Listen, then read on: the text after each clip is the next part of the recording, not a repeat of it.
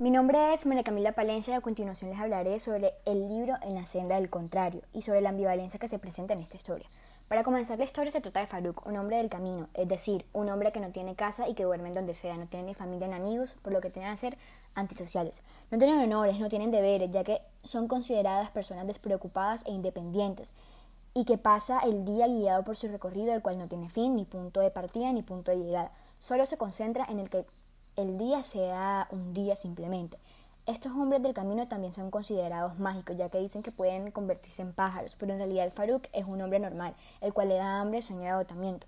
En uno de sus recorridos, él llega a una pequeña ciudad. En esa ciudad, él decide descansar en un lugar, ya que se sentía muy agotado por el camino.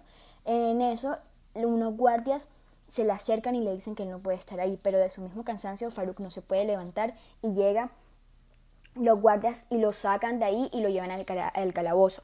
Ahí él, hace, él encuentra a una niña que se llama Alía, le ayuda a escapar del calabozo y en esa travesía él reflexiona sobre muchas cosas de su vida y además a conocerse a sí mismo. En primer lugar, en la historia se presenta la ambivalencia, que es la presencia de dos interpretaciones o valores opuestos frente a un mismo objeto.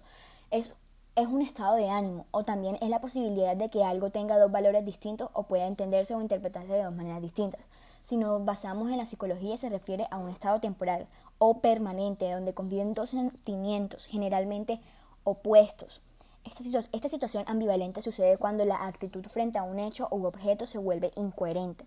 En la historia se puede ver cómo Farouk era una persona descomplicada, no le gustaba depender de nadie, seguía un camino que lo podía llevar a cualquier parte, a veces no comía en días o dormía. Claro está, muchas de las estas cualidades eran lo que él demostraba a las personas, pero él tenía una lucha interna que tiene un dolor en su corazón y mucha inseguridad. Ahí se ve reflejada la ambivalencia. Un hombre cuyo de su vida por un error que cometió en su pasado. Él borró por completo ese error que tuvo y lo enterró muy profundo de, en su mente. Eh, por último, un antónimo de, de la ambivalencia es el opuesto.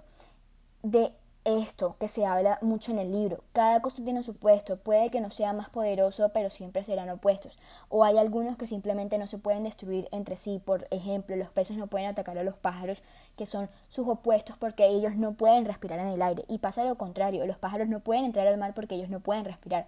También está el ejemplo del fuego y el agua, en donde el agua apaga al fuego, pero el fuego también puede evaporar al agua. Pasa así con muchos opuestos.